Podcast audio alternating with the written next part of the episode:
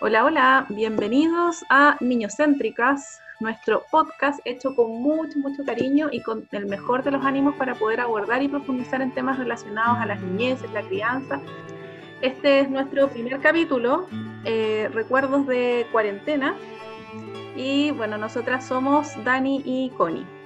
Hola a todos, em, yo soy Daniela, soy psicóloga de, profesión eh, con especialidad Magíster Clínico Infanto Juvenil y em, desde siempre toda mi, carrera laboral la, he desarrollado trabajando con infancia. Eh, entonces es un tema del que tengo cierta experiencia y además eh, me encanta. Me encanta trabajar con los niños, con su familia eh, así que conversando con Connie quisimos poner un, granito de, nuestro conocimiento y em, ojalá que lo disfruten. Y bueno, yo soy Connie, em, de profesión trabajadora social eh, y también, bueno, he estado relacionada al mundo de la niñez quizás desde siempre, la verdad. Sin embargo, me, ha interesado de manera más, eh, más profunda en, los últimos años. Y eh, nuestra amistad también con, con, la Dani un poco se ha ido forjando y se ha ido encontrando en este, en este mundo de la niñez, entonces por eso es que también quisimos empezar a hablar eh, y a compartir también nuestras reflexiones con otras personas y ya poder eh, llevarlas quizás al exterior y que no solamente queden con nosotras. Ya, les vamos a contar un poquito de qué se trata el capítulo que vamos a hacer este día. Em, como decía Connie, es recuerdos de cuarentena. Y esto en relación a que ya llevamos 148 días de confinamiento. Eh, esto ya ha presentado múltiples desafíos nuevos para cada uno de nosotros, eh, como por ejemplo cambiar los, hábitos de aseo, por ejemplo, al llegar a la casa, al salir con la mascarilla. Los niños más chicos eh, creo que deben haber sido los que más rápido se, se, acostumbraron al tema de la mascarilla, de que el bichito está afuera. Eh, se han generado nuevos estrés también en relación a que mucha gente ha perdido eh, fuente laboral o ha tenido que adaptarse a nuevas condiciones, por ejemplo, a través del teletrabajo. Los niños están sin colegio, sin jardín, echamos de menos a nuestras familias, nuestros amigos. Em, además, los niños están mucho, mucho tiempo más expuestos a las pantallas, a las clases por Zoom, y, en general, en el fondo, has presentado un desafío el que quizás no teníamos desarrolladas las herramientas o estrategias para enfrentarlo. Em, y en el camino hemos ido eh, todos teniendo que adaptarnos un poco. Nosotros, los que trabajamos con infancia también, los psicólogos, los trabajadores sociales, empezamos a hacer atenciones online, como mucha gente. Entonces, em, creo que ha sido un gran desafío y lo más importante que nos ha llamado la atención a nosotros es qué pasa con los niños, eh, que han sido en el fondo testigos de todo esto y han sido llevados por los adultos a, este cambio en el fondo del estilo de vida de un día a otro casi. Em, y nos hemos parado en algún momento a con ellos, a decirles. Em, yo creo que eso es como el, foco de lo que queremos conversar hoy día, cómo este proceso lo hemos ido llevando y cómo podríamos quizá mejorar un poquito esta experiencia. Sí, sí, justamente em, dentro, bueno, de cómo hemos ido también planificando em, este primer capítulo, es que eh, hemos reflexionado bastante en cómo, y como decía la, Dani, se han visto eh, arrastrados los niños finalmente a, este periodo de, confinamiento en donde nadie sabe muy bien cómo, cómo actuar, qué hacer, cómo enfrentarlo, en fin. Entonces, eh, como los niños también un poco han sido espectadores y partícipes, por supuesto, de, de todo este periodo. Eh, en general, bueno, y, como también dentro de, nuestras experiencias, es que a, los niños se les invisibiliza bastante en relación a, sus necesidades eh, como niños y por supuesto que también dentro de este periodo muchas veces han debido ser invisibilizados frente también a las altas necesidades y problemáticas que, se han presentado, o sea, el hambre, las dificultades económicas, la pérdida de trabajo, en fin, todas las problemáticas también a nivel familiar que han afectado dentro de este periodo, a los niños un poco se les ha arrastrado y se les ha invisibilizado. Entonces, a partir de eso, es que también eh, nosotras eh, pensamos en que queremos trabajar en relación a una idea central, que es cómo queremos que los niños recuerden este periodo. Entonces, eh, primero, no sé, pues, eh, quizás Dani, podrías tú también comentar un poco de cómo tú también has vivido este, este periodo y también siendo mamá. Mm.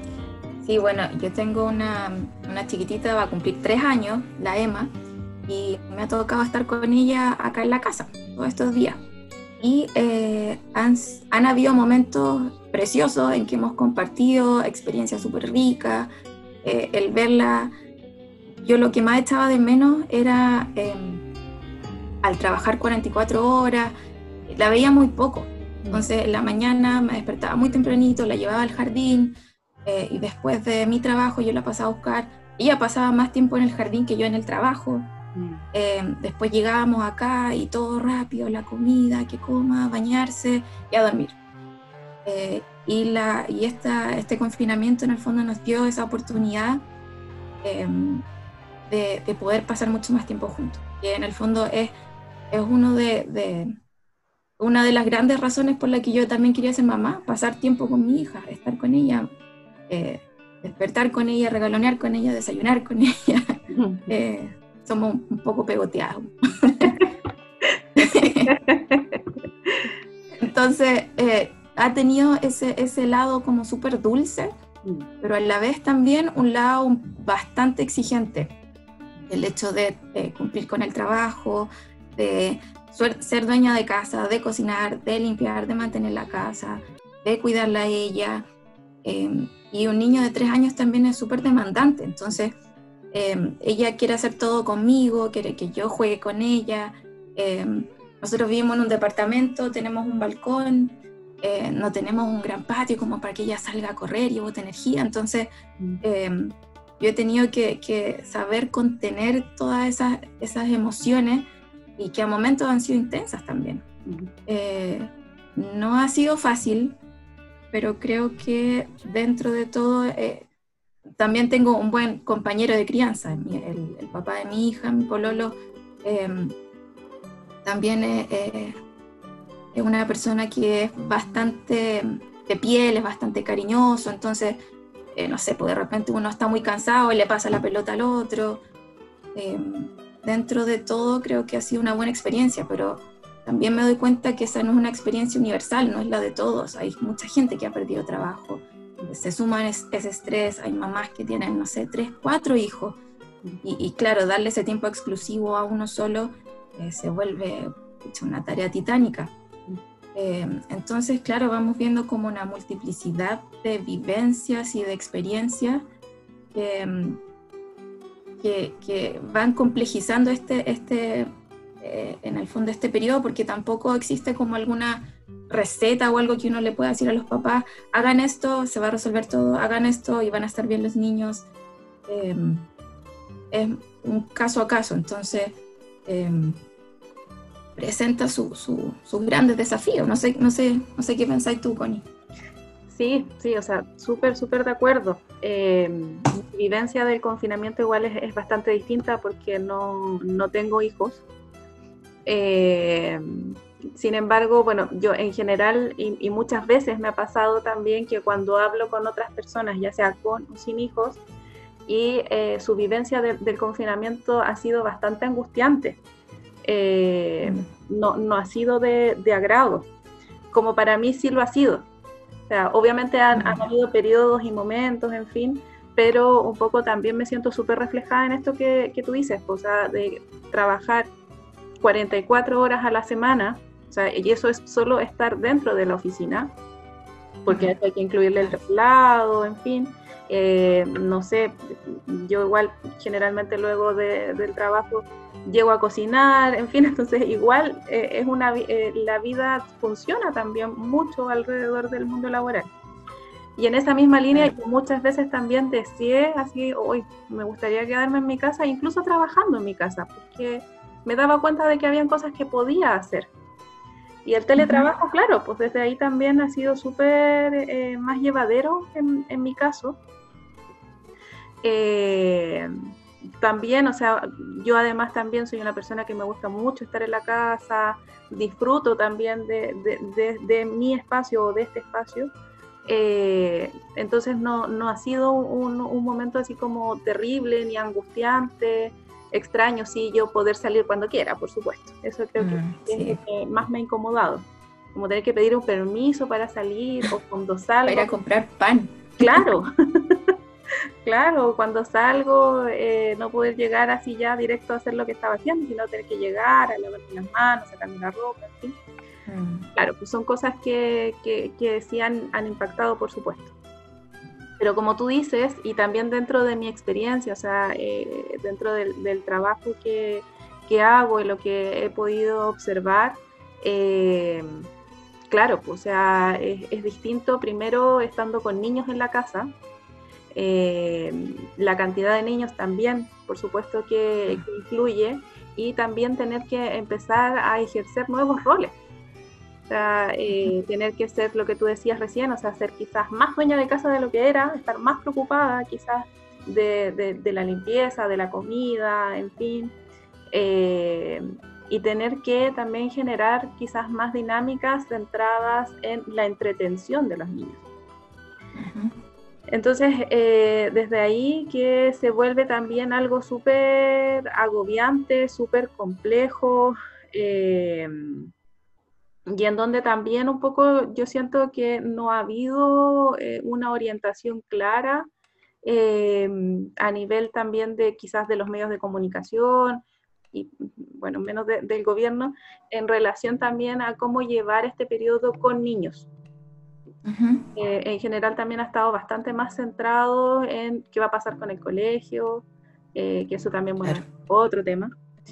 Eh, cuando hablábamos también, antes de, grabar, un poco lo, lo, que se hizo fue generar un, un canal de, en la tele, pero está relacionado en contenidos escolares. Claro. Entonces, eh, es súper complicado también cómo esta cuarentena finalmente nos ha llevado a, ir, a, ir hacia nuestro hogar, finalmente, a, estar todos juntos eh, en un espacio un poco más para adentro.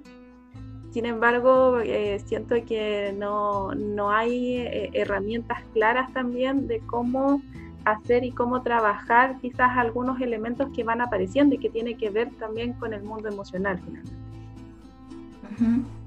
Qué bueno que, sí, qué bueno que menciona eso, porque eso me, me, recuerda en el fondo lo que, a unas noticias que yo vi en, haber sido en marzo, cuando estábamos recién empezando acá, que era la experiencia de lo que ocurrió en Noruega.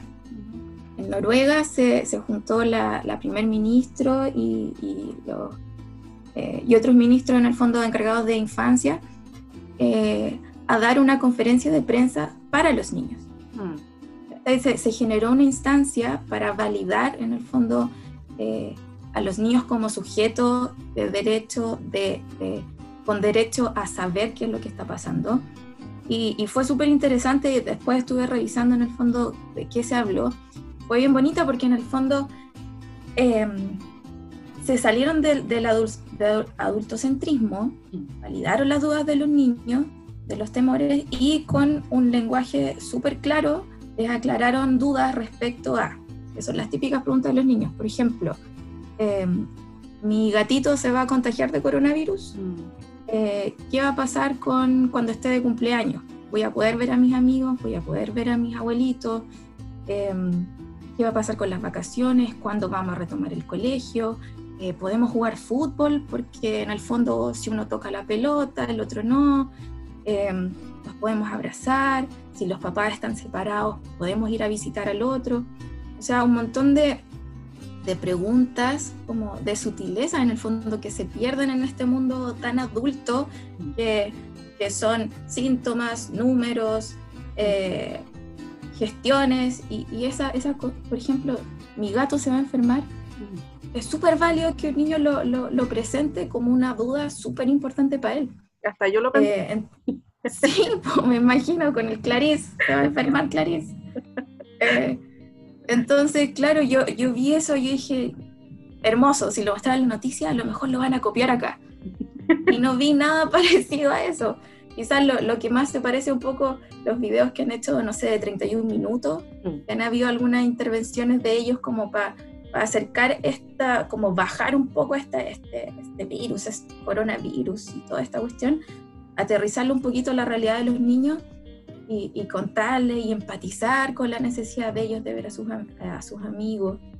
E, eso yo lo encontré súper, súper notable porque eh, en el fondo va súper alineado con lo, con lo que, lo que pensamos nosotros con la CONI, en el fondo de, poner a los niños, relevar la importancia, validar su, sus dudas, eh, validar su mundo emocional también y darle una respuesta y contenerlo. Sí, sí, es súper eh, relevante también, o sea, bueno, yo creo que ahora quizás en este periodo se ha visto más, pero finalmente también es como estamos siempre tan metidos eh, en esta máquina y, y, finalmente los adultos también tratando de responder un poco porque claro, tenemos que trabajar, porque tenemos que comer, porque tenemos que pagar cuentas, porque no sé qué, no sé qué, no sé qué.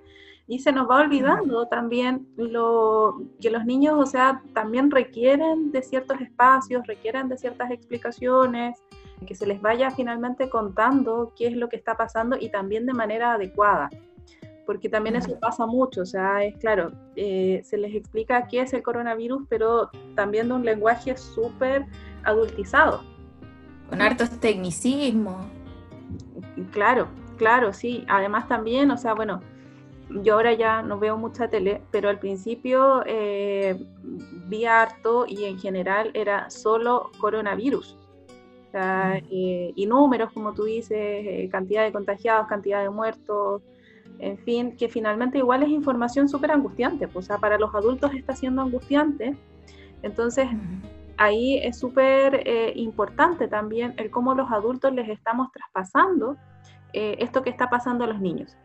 Porque finalmente también, o sea, eso es lo que hay que reconocer, pues, o sea, que nosotros también somos los responsables de el mundo que les estamos ayudando a crear, ¿cierto? Entonces, eh, finalmente, si yo me siento angustiada con la información que estoy recibiendo y no la logro procesar, luego me encuentro con mi hijo o mi hija o el niño que quizás esté cuidando le puedo traspasar también esa angustia.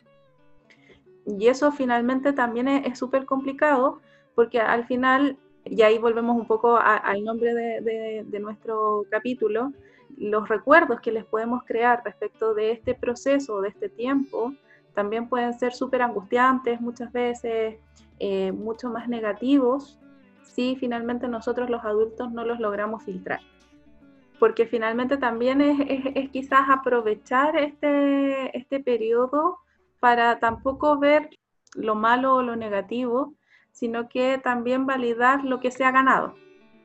Uh -huh. La participación quizás en, no sé, pues, en hacer pan, en hacer sopa y pilla, no sé, muchas cosas. Yo creo que la cocina ha cobrado una relevancia mucho más sí. de la que tenía. De todas maneras. Entonces también es cómo vamos a, a finalmente a, a, traspasar y vamos a ayudar a que los niños, eh, cuando se hable de este periodo, porque se va a hablar de aquí a, a unos años más, eh, cómo uh -huh. lo hicieron. Claro. Ahora, en, en, relación también un poquito a eso, eh, te quería contar que hay una, una fundación acá en Chile que se llama Fundación Cuidemos a Nuestros Niños. A lo mejor eh, muchos también la conocen que hace, eh, bueno, cuando empezó el, el, tema de la pandemia, eh, decidieron hacer un estudio en el fondo para lograr describir qué era lo que estaban viviendo los niños. Entonces tomaron una muestra de un poquito más de 6.000 eh, personas que las que respondían eran las madres, padres o cuidadores que tuvieran a cargo niños de 0 a 11 años. Entonces, como para contar así, bien a grandes rasgos lo que, lo que encontraron más respecto a los niños eh, los cambios conductuales, por ejemplo, que uno, uno espera también, uno asume que los niños van a, van a generar un cambio en su, en su conducta diaria eh, estando encerrados, cambiando la rutina. Entonces lo que ellos vieron era que eh, los cuidadores reportaron que un 61% de los niños estaban más reactivos emocionalmente, o sea, tenían una conducta mucho más cambiante, sus reacciones eran mucho más intensas, más difíciles de regular, pero no, de una manera más patológica, sino como una reacción eh, natural al estrés. Em, un 40% lo observaron más desobedientes e hiperactivos. Y acá yo me vi súper reflejada en los siguientes datos, eh, que son los cambios observados en relación al cuidador. Un 73% de los cuidadores notaron un aumento en el nivel de demanda del niño hacia el adulto. Ahí yo pensé al tiro, la Emma me sigue hasta el baño. Antes, por último, ya se quedaba entretenida, jugando, ahora no, es como mi sombra, va a todos lados conmigo. Un 30% de los niños presentaron o aumentaron las conductas regresivas, que tiene que ver, por ejemplo, cuando un niño em, logra algún, alguna conducta o algún avance, eh, genera, generalmente ante alguna situación estresante o traumática, vuelven a conductas previas. Por ejemplo, un niño que dejó de chupar chupete vuelve a, tomar chupete o que ya logró el control de finter vuelve a hacerse pipí. Por ejemplo, la, no sé, pues mi hija también antes comía súper bien con tenedor, ahora come de nuevo con las manos y es como, pero Emma, si tú ya sabes. Mm. Y no, o sea, claro, puede hacerlo, pero de alguna manera se empiezan a ver estas conductas previas. Y el 22% también reportó que los niños eh, presentaban miedo a quedarse solos en las piezas a pesar que los padres estaban en la casa. Entonces yo creo que eso también refleja un poquito los desafíos que los adultos también eh, nos estamos enfrentando y de qué manera podemos darle mejor respuesta a esta situación que están viviendo los niños ahora. Sí, sí, yo, bueno, dentro de, de los niños que, atiendo también, tal cual las, mismas conductas, sobre todo las regresivas, eh, el control de esfínter eh, ha sido súper notorio. Y esto de, querer estar todo el tiempo con sus figuras más significativas se presenta bastante. Bueno, dentro del, estudio que, que, señala la Dani, eh, también se señala que al 80% de, de, los cuidadores les preocupa o les preocupaba también el bienestar emocional de los niños. Eh, eso la verdad es que fue una cifra que, que me alegró bastante, porque claro, o sea, en realidad está o les interesa a los adultos que los niños estén bien, y yo creo que es el general, la verdad, o sea, eh, tampoco pudo ser tan, tan crítica o tan, tan majadera quizás o tan negativa quizás. No, pero en el fondo igual que lo presentaran como prioridad era importante porque a lo mejor podrían haber dicho la gran mayoría que no se contagie. Claro. Entonces igual es, como, no sé, se, se, prende una ampolleta de esperanza. Sí, sí, absolutamente. Sin embargo, también bajo esta mirada más, más crítica, a mí algo que me llama la atención y, o que quiero relevar también es, claro, o sea, están preocupados por el bienestar emocional, pero también hay que reconocer que eh, finalmente los, los, adultos nos hacemos cargo, nos debemos hacer cargo de cómo traspasamos también las emociones a los niños, como decía anteriormente. Entonces, desde ahí, claro, o sea, me preocupo de que el niño o la niña con la que me estoy haciendo cargo esté bien, pero también como yo estoy eh, fluyendo y estoy comprendiendo y estoy vivenciando también las emociones. Entonces, porque finalmente lo que el niño está aprendiendo o la niña es a vivirlas como yo también las estoy viviendo. Desde ahí también que es súper relevante el, autocuidado parental, eh, como también los adultos también es súper válido que generen ciertos espacios eh, para poder vaciar, poder liberar estas tensiones que se den ciertos tiempos, eh, porque finalmente también, eh, por supuesto que, es un periodo súper estresante. Entonces desde ahí cobra mucho más sentido y mucho más eh, relevancia las redes que, que, podamos tener a nivel familiar, Entonces, no sé, pues si me siento muy tensa, por ejemplo, en un momento, eh, poder quizás escribirle a alguien y, poder un poco contarle cómo me siento, para así también un poco ir bajando mi, angustia o mi ansiedad o lo que vaya sintiendo y no así descargarla muchas veces en, el niño o la niña, porque bueno, eso es otra cosa también que, que, de lo contrario puede pasar y no es la idea. También, bueno, eh, es súper importante los espacios, insisto, en, que se dan a nivel familiar. El poder quizás también conversar, poder decir, ya sí, en realidad yo creo que en este momento necesito un tiempo, necesito eh, dejar quizás de, hacer esto, entonces por favor encárgate tú.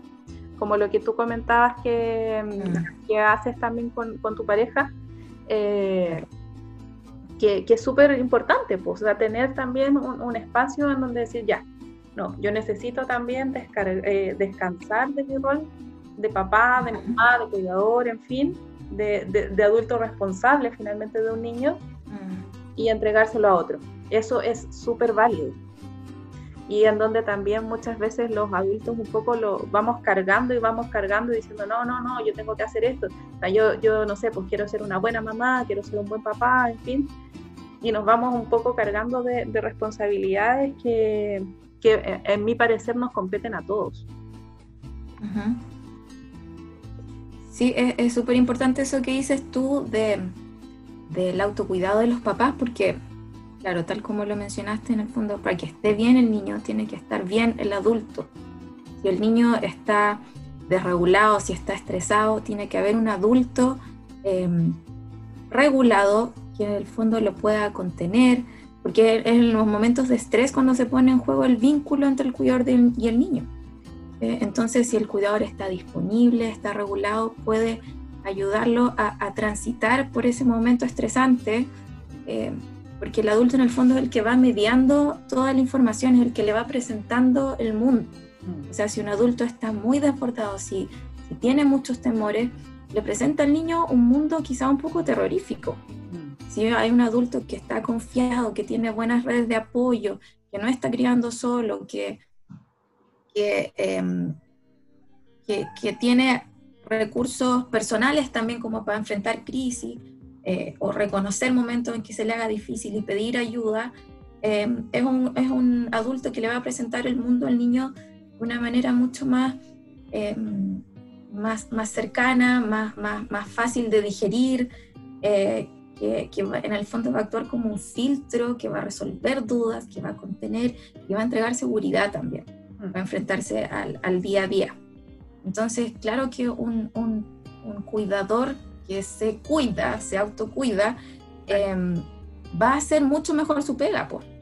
Y, y, es súper válido decir, sabéis que estoy cansada, necesito cinco minutos, no quiero explotar, porque uno también se desborda, eh, no quiero explotar, no quiero gritar, eh, necesito, no sé, cinco minutos encerrarme en el baño, escuchar música o ducharme, de repente, no sé, pues uno en la ducha y como que siente que se renueva con el agua o, no sé, escuchar una canción, eh, es válido, es válido, no, no, no, es una, no es una falla, no es una debilidad, es ser humano y necesitar cargar las pilas. Sí, Sí, sí, yo creo que eso igual es, eh, insisto en que me parece súper importante de relevar, porque mm, creo que también, pues adentro como de todos estos roles a nivel familiar eh, y cómo también nos han ido enseñando eh, de cómo debemos actuar según el rol que estamos ejerciendo, el de las mamás especialmente yo creo que es uno de los más exigentes. Eh, y en esa misma línea también, o sea, bueno, cobra mucha relevancia también eh, el cómo los papás dentro de este periodo de confinamiento se han podido hacer más parte quizás del proceso de la crianza. Eh, porque finalmente, claro, pues están en la casa, entonces dan espacio a que puedan participar de cosas que antes no, no participaban. Eh, y de ahí, o sea, es, es muy, muy relevante también eh, validar también esta, esta, participación, buscar apoyo, insisto, eh, y darse los tiempos como, como tú dices. Me parece súper, súper relevante. Y bueno, otra cosa que yo también quiero Em, señalar es que dentro también de, las cosas que yo he visto y he escuchado, tanto en las redes sociales, en los medios, etcétera, eh, es como es importante también tener el día lleno de actividades. Mm. Eh, Qué buen punto tocaste. claro, o sea, es un poco, incluso en los comerciales yo he visto así como que, claro, que hay que tener el día lleno de actividades, que hay que planificar. Mm. Y la verdad es que eso también es súper agobiador eh, eh, o agobiante. Eh, es súper agotador también para el que está ejerciendo el cuidado, porque claro, pues tenéis que crear todos los días una actividad distinta y nueva para que no se aburran. Sin embargo, el aburrimiento es también parte de la vida, es parte de lo cotidiano, eh, también ayuda a que los niños puedan explorar, o sea, si, si, no, no, no, tienen también sus tiempos en donde ellos puedan crear sus juegos, sus acciones, tampoco pueden explorar. Y eso es también muy relevante dentro del crecimiento y el, desarrollo.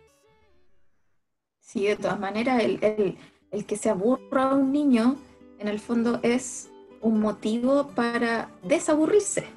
O sea, en el fondo estimulan la creatividad porque a lo mejor va a pescar una caja y va a hacer algo, va a inventar algo. O, de repente uno dice, pucha, ya no te das cuenta y lo ves jugando solito. Em, no es tan malo que se aburran los chiquillos. Y el, y el tema de llenarlos todo el día de, de actividades casi para reemplazar el jardín o el colegio, em, es súper incompatible con, con, la labor que están haciendo los papás en la casa, que son miles, miles de labores a la vez. Claro. Eh, entonces quizás quizás ser realista y no autoexigirse tanto, eh, no lo pasemos tan mal y digamos ya, ok, aterricemos esto, hagamos una actividad familiar, hagamos una cosa, la planteamos bien, pero esto llenarlos de actividades después pierde un poco el sentido también. Claro, Claro. Y finalmente también, o sea, insisto, se vuelve más agobiante. Y ahí nuevamente volvemos a cómo estamos creando recuerdos de este periodo de confinamiento en los niños. Eh, por supuesto que la idea es que también estos, estos recuerdos sean realistas, quizás eh, dentro de lo complejo que ha sido. La idea es que los niños sepan realmente lo que está pasando. O sea, eh, no vamos contando mentiras ni un cuento de, de lo que está pasando. Eh, sin embargo, insisto en que sea también acorde a, su edad, eh, a lo que pueden ellos ir entendiendo, en fin. Y a la información también que, que muchas veces a ellos les interesa tener, pues hay información que a veces los mm. adultos les damos y no es relevante para ellos. Eh, dale. Pero como lo que decías tú, o sea, de, de generar recuerdos, eh, igual un recuerdo súper bonito. ¿Qué aprendiste en la, en la pandemia? Aprendí a hacer pan amasado con mi mamá. Aprendí a cuidar las plantas del patio. Em, no sé, aprendí a, recoger mis juguetes, un niño un poco más chico quizás.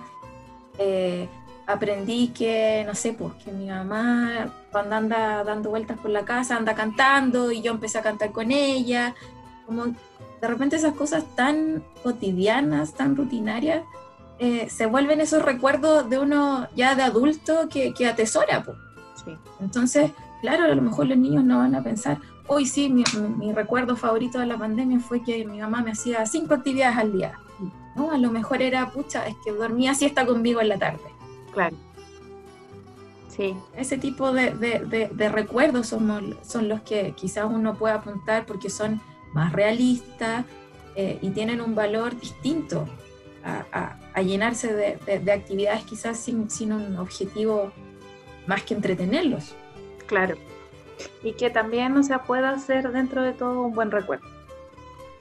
Dentro de, lo complejo y, duro que está haciendo este periodo, porque tampoco hay que desconocerlo, eh, cómo le podemos ir creando también buenos recuerdos dentro de, la dureza que estamos viviendo. Eh, yo creo que eso es algo fundamental y que bueno, creo que también es algo que a nosotras nos interesaba mucho eh, transmitir en este, en este capítulo, eh, con la finalidad también de, de ser niños centristas, traer a los niños al centro, pensarnos en relación a, a ellos, por sobre todo también cómo eh, nos hubiese gustado o cómo estamos siendo finalmente, esa era la pregunta, eh, los, los, adultos que nos hubiese gustado tener de niños.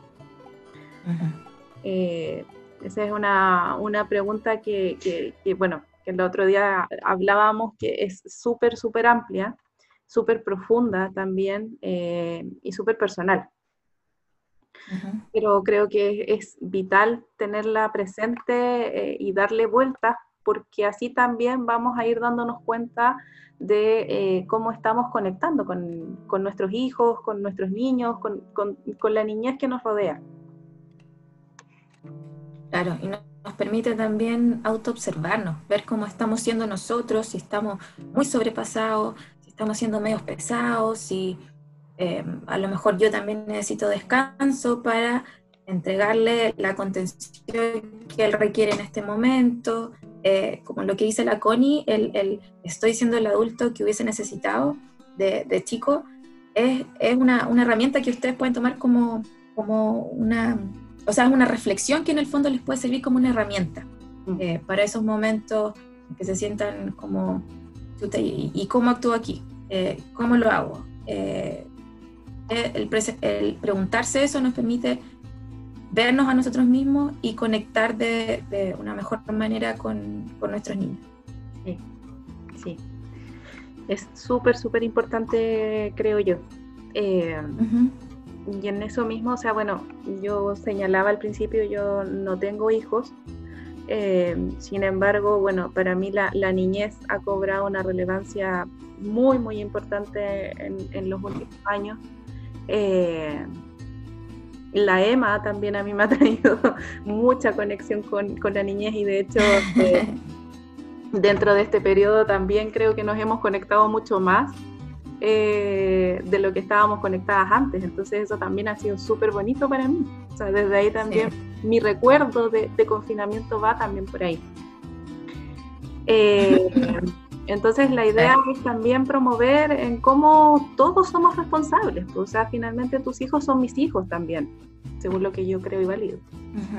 Eh, cómo todos nos vamos haciendo partícipes también de, la crianza y vamos colaborando, ¿cierto? A que los que se hacen responsables a diario de, niños eh, tengan también las herramientas o los espacios adecuados para poder también eh, ayudar y apoyar en el crecimiento de esos niños. Ya, Connie, em, ha sido una, una conversación eh, súper amena, entretenida, em, y creo que sería bueno ir cerrando también entregándole a, nuestros auditores, a nuestros amigos que nos, que nos acompañan en esta cruzada las niñas céntricas, em, una actividad familiar que pueden hacer en la casa, eh, una cápsula del tiempo. No sé si la, muchos la deben conocer como quizás en las películas de Hollywood que se ve en, en una cápsula o en una caja guardan muchas cosas. Em, podemos hacer nuestra versión de cápsula del tiempo familiar, por ejemplo, en la que eh, en un lugar guardemos, en una, puede ser una cajita bonita, eh, podemos guardar em, recuerdos de cada uno en este periodo de cuarentena. Podemos guardar fotos, podemos guardar algún objeto que sea significativo en este, en este tiempo, eh, podemos guardar también cartas, escribirle cartas a nuestros hijos o los chiquillos más grandes pueden escribirle cartas a sus papás, se guardan, se pueden escribir cartas hacia sí mismos también. Eh, también es una herramienta súper bonita como para después repasar un poco eh, tu, tu, propia historia. Eh, y se guardan y como familia decían, no sé, pues lo vamos a abrir a fin de año, lo vamos a abrir cuando, no sé, cuando salgan de cuarto medio o cuando, no sé. Em, y, y, en el fondo es, una, una, bonita herramienta que nos permite trabajar en conjunto como familia y, como decíamos, el objetivo del podcast, ir generando estos recuerdos de pandemia. Sí, es una actividad súper eh, bonita, interesante. Yo la verdad es que la, he ocupado en sesiones también, eh, quizás mandarse cartas como familia, por ejemplo, para la familia del futuro. Ojalá eh, se animen a hacerla. Además de eso, eh, bueno, también queremos eh, entregar algunos números de teléfono que pueden ser importantes y pueden colaborar en este, en este periodo. El primero es eh, la línea libre, que también pueden encontrar la, la página web, es linealibre.cl. El número es 1515 y hay apoyo psicológico para niños, niñas y jóvenes de manera confidencial. Cualquier eh, niño, niña o joven, valga la redundancia, que quiera eh, hablar con alguien, tenga alguna inquietud, etcétera, puede acudir a esta línea eh, que está súper disponible y la verdad es que es bien buena. Además de eso, está el Fono Infancia de la Fundación Integra, que es el 800-200-818 que también entrega eh, colaboración, eh, orientaciones especialmente sobre crianza, eh, niñez, en fin. Y por último, el de la Defensoría de la Niñez, que sirve bastante en relación a las denuncias que quieran hacer, también, por supuesto, en orientación respecto de la protección de los derechos de los niños, y es el 224979 y bueno, hemos llegado ya al final de nuestro podcast. Eh, ha sido, como, como tú dices, Dani, una conversación súper amena, agradable, entre amigas. Y bueno, vamos viendo cómo, cómo esto va a ir funcionando también para seguir replicando. Un mundo nuevo para todas. Sí, sí. Pero, pero igual con hartas ganas de, de seguir eh, tratando temas de, de, infancia, de niñez, de niñeces, como decías tú. Em, así que súper animadas de seguir en esto. Sí, Muchas gracias para todos los que nos han escuchado. Sí, gracias y agradecemos también la, la difusión eh, y también todo lo que los, comentarios que nos quieran hacer, eh, todos son bienvenidos. Temas que quieran que toquemos también podemos. Sí, sí. Podemos recibir sugerencias. Sí. ya pues, muchas, muchas gracias. Ya pues, Connie. Estamos hablando. Ya, Connie, un besito, nos vemos. Chao. Chao.